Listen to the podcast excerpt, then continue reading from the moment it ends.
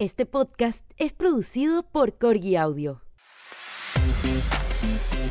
Bienvenidos a Mi Naturalismo Podcast con Geraldine McKinnon.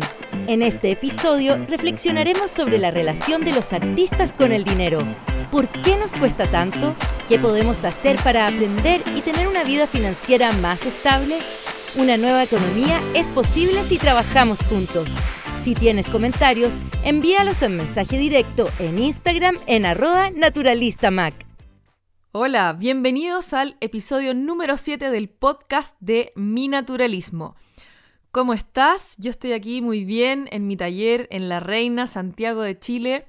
Todavía bastante encerrada en mi casa, saliendo solamente a lo justo y necesario, lo que se traduce en una salida semanal, aprox, y en general es para ir a Chile Express o al correo a dejar mis envíos de eh, las compras que me han hecho, eh, que ya, bueno, eh, se están acabando un poco mis productos físicos, así que quizás en un tiempo más voy a ir súper poquito al correo.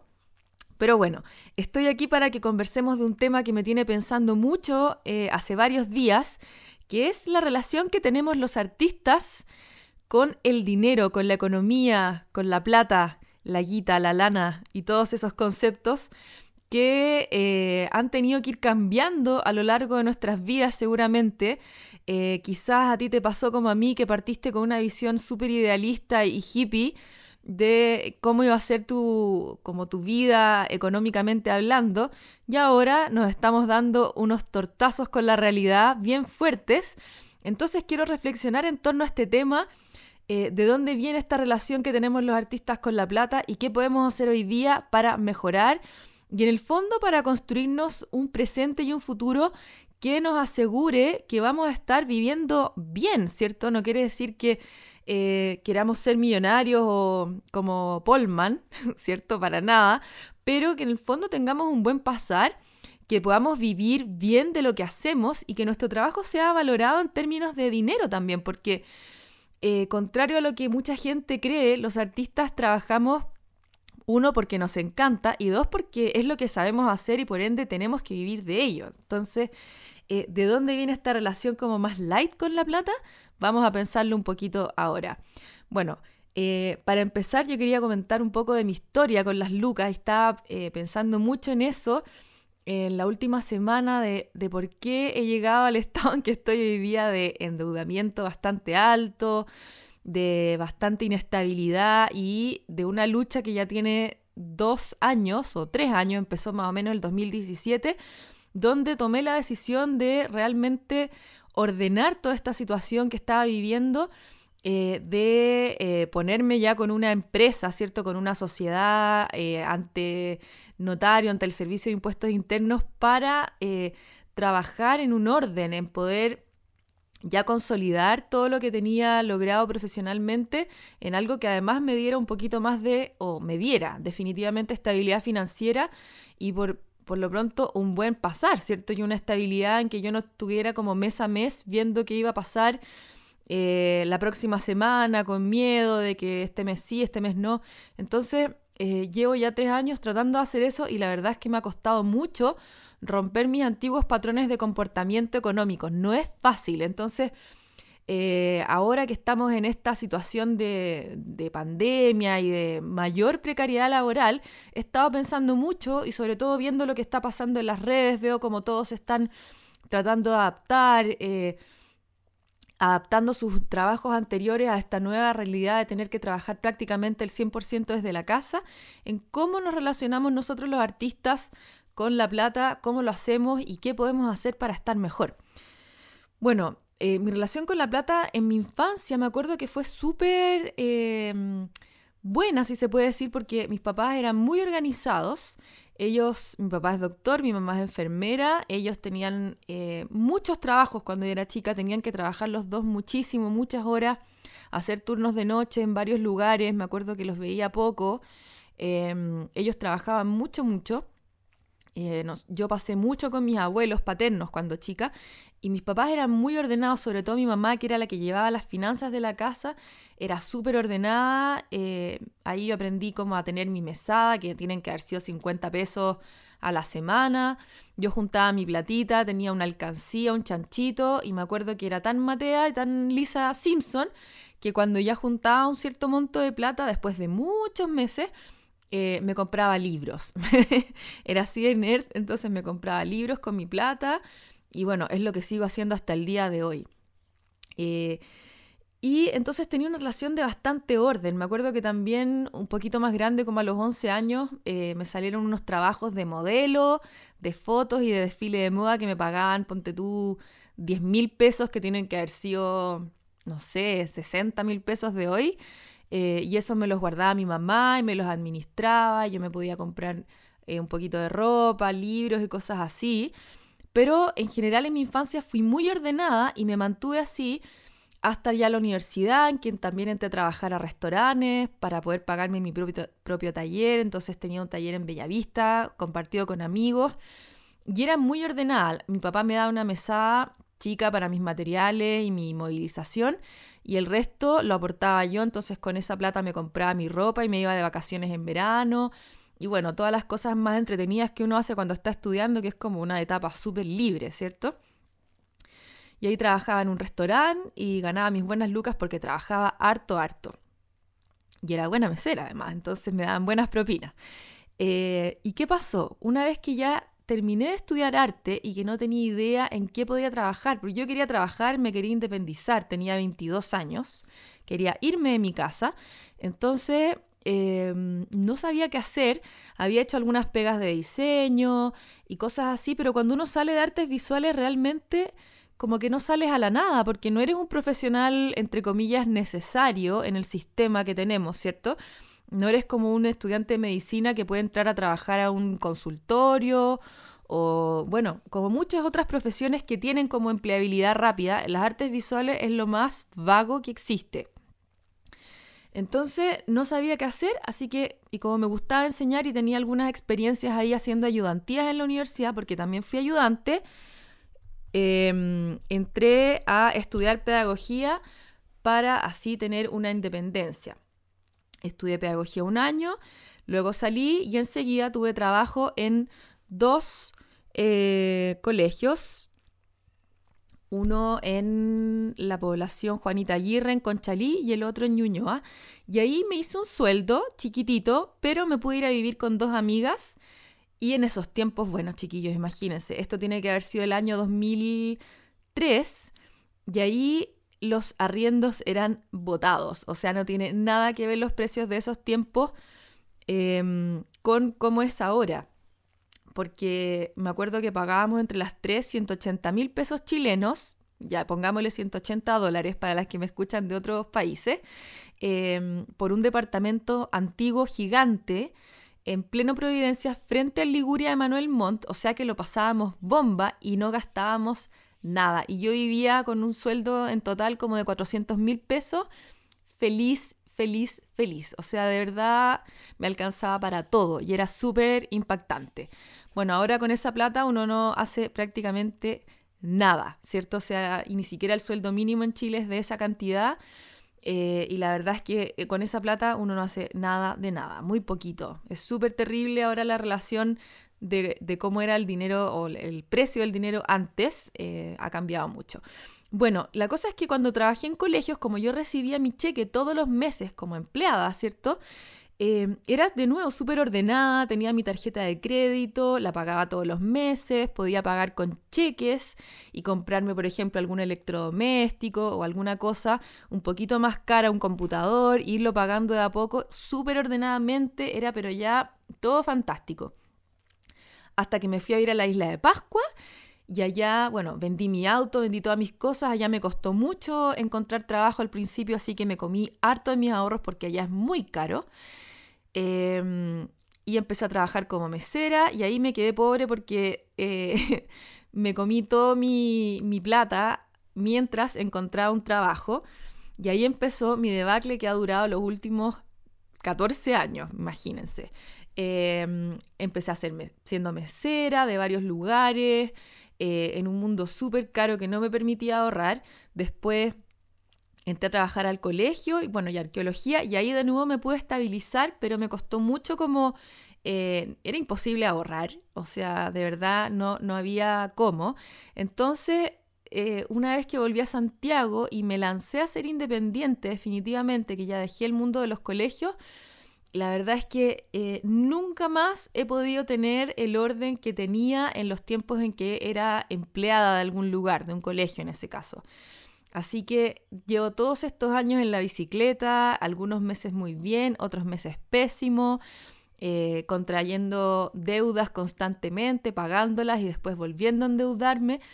Y así hasta que ahora estoy intentando eh, estabilizarme y justo vienen estas crisis como el estallido social, ahora el coronavirus, entonces para mí de verdad, a pesar de que me va bien y que tengo una carrera buena y que, y que me, la, me defiendo con la plata, eh, no he logrado poder estabilizarme, consolidar mis deudas, pagar mis deudas y ser libre, ser una mujer libre y en el fondo poder acceder a otras cosas como, no sé, cuando uno le pregunta a las expertas en finanzas te dicen, no, tienes que tener ingresos pasivos y comprarte un departamento y que se pague con el arriendo.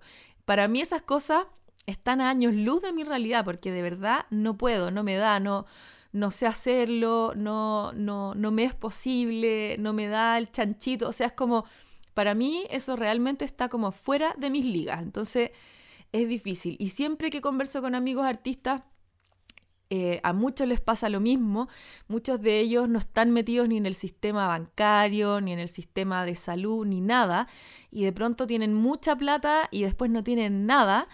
Eh, y es súper difícil vivir así, y porque además nos vamos haciendo viejos. Yo ya tengo 40, mis amigos algunos son mayores, tienen, son ya cincuentones y están súper como fuera del sistema. Entonces, eh, mi, reflexión tiene que ver con, primero, cómo el sistema financiero acoge a las personas como nosotros, cómo lo hacemos, porque en el fondo a nosotros nos cuesta mucho sentirnos emprendedores. A mí, a mí por lo menos me ha costado años entender que soy emprendedora, o sea, todos estos años que viví independiente sin tener empresa, que en el fondo era emprendedora pero sin papeles, eh, no tenía una organización mental que me ayudara con esto. O sea, yo trabajaba como más por instinto, eh, hacía todas mis cosas así. Después cuando venía la época de la universidad y tenía un poco más de lucas porque ganaba la universidad, eh, después eso se me iba todo en otras cosas, en pagar deudas y qué sé yo. Entonces el desorden ha sido total. Em, y eh, a nosotros los artistas nos cuesta eso, nos cuesta vernos como personas del mundo de los negocios, nos cuesta vernos como empresarios. Para nosotros el empresario cuando uno cierra los ojos y piensa en la palabra empresario, ve a un hombre con terno, pelado, eh, con mocasines y como fome o cuadrado, gris, eh, o si no, también a mí me pasa que veo al emprendedor como, como acelerado y como buscando la oportunidad y vendiendo cosas como que raras que no que a mí no me llaman la atención y haciéndose como millonario como con zapatillas y como con polerón con gorrito ¿Me entienden? Como ese emprendedor que no, como, no sé, como, también que es ajeno a mí, como que yo no quiero ser así, ¿me entienden? Yo quiero ser una, quiero ser como yo, pero empresaria. Entonces me ha costado mucho eh, llegar a este concepto de negocio y de empresaria que se adapte a mí. Ahora recién lo estoy logrando, pero igual en el sistema eh, todas las ayudas, las educaciones no están enfocadas a nosotros, a nuestro perfil de los artistas que queremos tener un negocio. Eh, todo es distinto, no, no, como que no es muy ajeno. Entonces, ¿qué he hecho yo en el último tiempo para poder meterme en este mundo de la economía y que no me dé urticaria, que no me dé alergia, que no me sienta afuera? Es que he buscado eh, fuentes donde aprender que tengan mi mismo perfil. No las he encontrado todavía en Chile. Este año recién tomé el curso de fundadoras de Lorena Gallardo, que es una coach y psicóloga y que me está pareciendo bastante bien, pero antes de eso he estado metida en puras cosas de afuera, de Estados Unidos más que nada, donde ya hay un gran desarrollo del mundo de los artistas y los creativos como metidos en el emprendimiento. Entonces he seguido a varias personas ahí. Escucho un podcast que se llama Being Boss. Después lo puedo anotar en mi blog para que ustedes puedan ver las fuentes de lo que estoy hablando, donde ellas eh, conversan de negocios. Una es diseñadora y la otra es geóloga pero, o geógrafa, pero se dedica al diseño de páginas web. Tienen sus negocios, son creativas, ellas a mí me han orientado un montón. Y también en el, en el tema como de la imagen del negocio y todo eso, me he guiado por Fiona Humberstone, que es una diseñadora inglesa que se llama The Brand Stylist en Instagram y que tiene dos libros súper buenos que les puedo dejar al final, eh, donde pude como aprender de branding y todo eso, y así como picoteando por muchas fuentes, he logrado como eh, construir mi autoimagen de mujer de negocios que antes no tenía y que todavía me cuesta asumir, me cuesta eh, como cuajar, pero creo que ya de a poquito lo voy logrando y espero que en el futuro eso se traduzca en una mejor relación con las lucas. Porque ¿qué pasa? Yo creo que tenemos los artistas esta cultura de cuando uno estudia arte, por ejemplo, no sé cómo será en el mundo del diseño y de las otras profesiones más creativas, pero cuando uno estudia arte eh, a los artistas que venden su trabajo cuando uno está en la universidad, les dicen como, ah, es que ese es un comercial, su arte es comercial y lo único que quiere es vender y en el fondo están diciendo que esa persona no quiere hacer arte por el arte o arte como más filosófico o más oficial. Pero, pucha, realmente cuando uno ya está viviendo la vida y se da cuenta de que, de que las cosas se transan y que las ideas no siempre se pueden transar y que el mundo del arte no está hecho al final para ese arte, que ese arte depende de los proyectos del Estado, que al final igual necesitan plata, eh, se da cuenta de que los que estaban haciendo ese arte más comercial no estaban tan mal y que quizás fueron más eh, visionarios y se dieron cuenta que para vivir hay que vender. Entonces, eh, eso que uno hacía como un pelambre, después te das cuenta y dices, pucha, esa persona al final no estaba tan mal. Y quizás tener un arte comercial no es malo, porque en el fondo estás canalizando tu arte para que otras personas puedan tenerlo y te lo intercambias por un valor, que en este caso es la plata, que es la que todos necesitamos para vivir, eh, querámoslo o no. ¿ya? Y la plata al final yo la veo como una energía, es energía, es combustible que uno necesita para que su motor se siga moviendo. Si no tienes plata, te quedas parado y no, no, hay, no, no tienes nada que hacer. Y al final este mundo capitalista está hecho así y hasta que no cambie y que se, se, configure en otro sistema, vamos a necesitarlo, entonces tenemos que abuenarnos con las lucas y tratar de producirlas de una forma que a nosotros nos haga sentido y que nos haga bien y que tenga como una mm, eh, coherencia con nuestra forma de ser, con nuestros valores y con nuestra ética en el fondo. Y que también gastemos nuestra plata en otros negocios que estén de acuerdo con nuestros valores, nuestra ética y sean coherentes, ¿cierto? Y eso es lo que estaba pensando harto sobre esta como nueva economía que se ha planteado harta gente, eh, en que eh, nuestro gasto sea más consciente, que gastemos la plata en productos que vengan de negocios donde nosotros veamos que hay una, eh, vuelvo a decir, como una coherencia en los valores, en cómo ellos obtienen sus productos, cómo los desarrollan, cuál es la filosofía que hay detrás. Eh, tratar de que tengan la menor huella de carbono posible y así si vamos cambiando nuestras costumbres y vamos em, promoviendo este tipo de negocio en vez de los gigantes y masivos, podemos ir creando una nueva economía y eh, nosotros incluso en estas crisis gigantes que, que em, todavía no sabemos bien qué estragos va a ir dejando, eh, protegernos entre nosotros los pequeños negocios, los pequeños emprendedores y hacer como burbujas económicas donde podamos mantenernos los unos a los otros. Entonces yo te compro, por ejemplo, yo ahora le compré mascarillas con hilo de cobre a una querida amiga que tiene ese emprendimiento. Em, he comprado otras cosas por internet a negocios chiquititos. Ahora estoy colaborando con otra persona en crear un nuevo producto. Eh, me gusta promover también eh, algunos emprendimientos aquí en el podcast. Entonces la idea es em, irnos promoviendo y comprando entre nosotros y no quedarnos con la plata guardada, porque al final la plata guardada, como dice Danitha Dow, que es otra asesora financiera gringa súper entretenida, que les voy a dejar su página web, eh, que estuve, de hecho, participé en un webinar de ella este fin de semana y estuvo súper interesante. Ella todos los viernes hace un webinar gratuito, así que está súper bueno si después se pueden inscribir en alguno, se los voy a dejar acá en el podcast para que lo puedan en el blog. Voy a poner todas estas fuentes que les estoy diciendo para que las puedan ver. Eh, la cosa es que en el fondo nosotros si nos vamos promoviendo y comprando los unos a los otros, eh, vamos a poder eh, protegernos de lo que está pasando a pesar de que quede como eh, la gran embarrada en el mundo exterior y que en la bolsa estén todos histéricos corriendo, pasando lo pésimo, nosotros sí podamos apoyarnos los unos a los otros y en el fondo estemos haciendo este intercambio energético a través de nuestros productos y servicios y cambiar algunas de nuestras costumbres y así eh, apoyar al del lado y el del lado me apoya a mí. Y eso creo que es súper interesante y que es bien posible también. ¿Ya? Y que no necesitamos tener como millones para hacerlo, sino que eh, de a poquitito nos vamos ayudando unos a otros y ayudamos a mantenernos a flote, ya que no eh, nos hundamos en esta tormenta que estamos pasando. Entonces, em, ¿cómo cambiamos nosotros nuestra visión? Yo he estado pensando y a mí lo que más me ha servido en este tiempo es estudiar.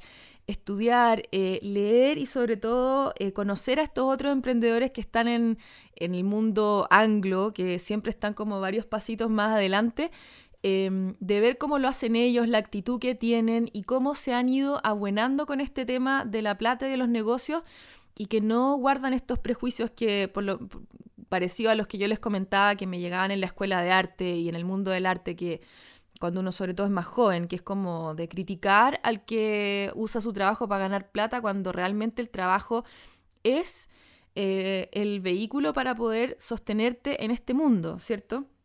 Entonces el hecho de ganarte tu plata creo que tiene que ser algo súper digno, tiene que ser algo muy respetable, sobre todo si tú lo haces eh, como les decía antes, alineado con tus principios, si tú entregas algo que viene de ti, que es tuyo, que es algo sincero, que está bien hecho y sobre todo si tú eh, cuidas a las personas que te compran, si tú eh, eres un buen comerciante en ese sentido, ¿cierto? Que tú tienes una, una relación con, con, la gente que te compra que es amable, que, que se corresponde con la imagen que estás vendiendo también.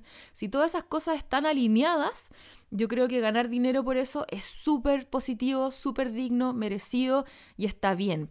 Entonces, eh, el llamado es apoyarnos, eh, a estar juntos en esto, eh, a promocionar las cosas que hacen los demás, porque bueno, si no tenemos plata para comprar cosas a los emprendimientos que admiramos, sí los podemos promover, sí podemos eh, contar sobre ellos y eso es algo que he visto mucho en las stories de mucha gente, por ejemplo de mi querida Catalina Doncé que hace collages preciosos. Eh, ella siempre está promoviendo los emprendimientos de otras personas en sus historias. Ella se llama Cata Donce Collage, Donce con Z, y está promoviendo cosas. Eh, también quiero mencionar a otra amiga de Instagram que se llama María Acuarela Ilustración. María Acuarela tiene un emprendimiento bien bonito y ella está haciendo ahora unas poleras bacanes con sus ilustraciones, tiene unas ilustraciones bien indigenistas, de la mujer, de la naturaleza, es súper choro su trabajo, así que para que la conozcan, ella es mamá, vive en la Florida eh, y le encanta el arte y está ahí haciendo todos sus eh, productos para que la apoyemos. Se llama María Acuarela. Voy a ver, tengo acá un mail que voy a buscar de ella para eh, poder contarles un poquito más a fondo de su trabajo. Bueno, la cosa es que mi idea con este episodio es que eh, nos abuenemos con nuestra relación con las lucas, que no tengamos miedo de reconocer que necesitamos o que queremos ganar plata y que nos encantaría tener más plata, porque eso no quiere decir que nosotras seamos unas señoras Burns. No nos vamos a transformar en el señor Burns ni en Donald Trump sino que vamos a ser personas que van a poder tener más recursos, porque al final la plata es eso, es un recurso para poder hacer las cosas que soñamos y las cosas que soñamos seguramente, lo más seguro es que impacten positivamente a otras personas. Se sabe que cuando las mujeres en el mundo tienen más plata, tienen más recursos, cuando las niñas pueden estudiar y generar trabajo, le van a dar una mejor vida a sus hijos, a su entorno, van a influenciar positivamente a su medio y por lo tanto que nosotras tengamos un buen pasar económico es súper, súper necesario y positivo. No queremos mujeres pobres en el mundo, no queremos mujeres en el mundo que estén em, eh, como necesitadas, ¿cierto? Teniendo una mala vejez, que sean viejas pobres. No queremos ser viejas pobres, queremos ser viejas que estén bien cuando viejas, que puedan eh, financiar su vida, que puedan eh, pagar si es que tienen alguna enfermedad, que puedan eh, pagarse sus cosas y que puedan seguir trabajando hasta que se les acabe la vida influyendo a la gente más joven. Esas viejas queremos ser nosotras, queremos ser viejas choras y para eso tenemos que llegar bien a viejas y tener un buen pasar ahora que estamos jóvenes y en toda nuestra vida madura tenemos que estar bien, ¿cierto? Tenemos que tener un soporte financiero y que no dependa del hombre que tenemos al lado, ni de los hijos en el futuro, ni del Estado, sino que nosotras lo podamos proveer. Entonces, una de las cosas importantes que tenemos que hacer ahora, chiquillos y chiquillas, sobre todo chiquillas, es tener presente que para poder salir de nuestro hoyo financiero en el que estamos, tenemos que crear más riqueza, o sea, inventar nuevas formas para ganar plata, ponernos creativas. Yo veo que están en las redes todas súper creativas y las felicito por eso, a todas y cada una de las que me siguen y a las que yo sigo y no me siguen también están siendo eh, creativas, están inventando cosas bonitas, útiles, que nos facilitan y nos alegran la vida en estos tiempos. Entonces, así tenemos que seguir inventando cosas entretenidas, que enseñen, que embellezcan, eh, que faciliten. Todos esos conceptos queremos para que eh, tengamos un mundo mejor. Y eso es un impacto, es un impacto positivo y es lo que queremos. Entonces les voy a volver a hablar acá de María Acuarela que me mandó su información. Ella em, le encanta eh, plasmar su arte en cosas más allá de lo digital e impreso y le gusta lo textil, está imprimiendo poleras y polerones eh, en 100% algodón y eh, ella quiere irse a vivir al sur y vivir ilustrando la vida y la naturaleza. También quiere postular una beca para irse a estudiar em, ilustración a Barcelona, así que podemos apoyar a María Acuarela. Ella es arroba María Acuarela Ilustración, acuarela con doble L. También la voy a poner después en mi blog para que la apoyemos, veamos su trabajo, lo difundamos y la que quiera le compre alguno de sus productos muy bonitos. Em, bueno, pues chiquillas, estamos llegando al final y antes de irme les voy a dejar tres libros para que busquen por ahí. El primero es de la gran Remedio Zafra, pensadora argentina. Se llama El entusiasmo, precariedad y trabajo creativo en la era digital. Un libro que se ganó un premio de ensayo anagrama y es un muy buen libro. No es muy, mm, eh, ¿cómo se diría? Muy optimista porque habla del, del precario trabajo en el que estamos los profesionales de la creación y del pensamiento en este mundo en que no nadie nos contrata, nos tenemos que inventar nuestros em, emprendimientos freelance y en el fondo estamos en un mundo de trabajo muy muy precario. Eh, pero está bueno, es bueno para reflexionar y para empezar a pensar en estos temas. Les dejo ahí El entusiasmo de Remedios Zafra. Los otros dos libros están en inglés y se pueden comprar en Amazon. Em, y son de Fiona Humberstone, H-U-M-B-E-R-S-T-O-N, Humberstone. Ella es diseñadora de branding, se llama The Brand Stylist en inglés, y tiene dos libros. El primero se llama How to Style Your Brand, que es para eh, precisamente eh, hacer el branding de tu marca y sirve de guía para los que pueden pagar un diseñador o de guía para los que no pueden. Entonces yo el branding de mi, de mi GMK y de mi escuela y de mis acuarelas, piedras y agua lo hice todo basado en este libro, en lo que ella enseña y es súper práctico, súper bueno. Y el otro libro que sacó ella hace menos tiempo se llama Brand Brilliance, Elevate Your Brand, Enchant Your Audience, que es eh, como el brillo de tu marca, eh, eleva tu marca y encanta a tu audiencia. Y es como el, ya la parte 2 más avanzada del negocio y está súper bueno. Y lo otro, eh, yo voy a dar siempre muchas recomendaciones en inglés porque tenemos mucho, mucho, mucho material para ver que está en ese idioma. Entonces, muchas me dicen, ay, es que yo no sé hablar inglés, que yo no sé hablar inglés. Ya, ese es una de las cosas que tenemos que solucionar pronto, chiquillas. No puede ser que eh, no estén estudiando un poquito de inglés para tener un nivel lector un poco mejor y poder leer textos más complejos. Hay que leer inglés. Las que quieren aprender ilustración botánica ya lo saben. el 95% de los textos están en inglés. ¿Ya? Todas las maestras mejores del mundo hacen todo en inglés. Em, las páginas web mejores están en inglés, los cursos online están en inglés, excepto los míos que están en castellano, por supuesto, eh, obvio. Em, después, eh, todo lo que, lo que tiene que ver también con negocios un poquito más em, de acuerdo con nuestra línea, que somos artistas, todo lo, lo entretenido está en inglés. Entonces, chiquillas, primera inversión en esta cuarentena, algún curso barato de lectura en inglés por internet. Por favor, aprendan a leer en inglés mejor.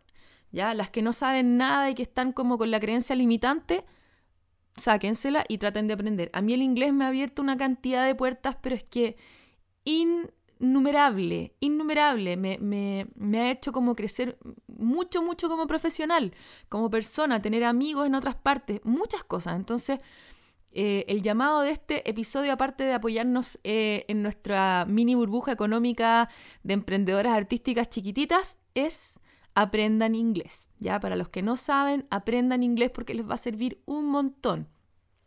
Y también sacarse los prejuicios antigringo y todas esas cosas porque no sirven de nada, lo único que hacen es limitarnos más, porque lamentablemente en el mundo en castellano no hay toda la profusión y cantidad de publicaciones que hay en inglés y no son de la misma calidad, no son igual de entretenidas. No sé qué es lo que pasa, pero bueno, pasa. Y en el mundo del emprendimiento es abismal la cantidad de material entretenido que hay en inglés. También hay un montón de material malo, pero sabiendo leerlo vas a poder discriminar, ¿ya? Así que bueno, vamos a dejar este episodio hasta acá. Espero que te haya interesado, creo que estuve un poco así como divagando del tema. Pero bueno, son los tiempos. Te mando un abrazo gigante. Por favor, déjame todos tus comentarios a través de mi Instagram, arroba naturalistamac, o puedes escribirme también a mi mail geraldine.mac.gmail.com. Un abrazo muy grande, cuídate mucho, eh, no se confíen de, de, las calles y todo porque hay mucho virus dando vuelta, así que que estén súper bien, besitos y nos vemos en el próximo episodio. Chao, chao. Esto fue Naturalismo Podcast con Geraldine McKinnon.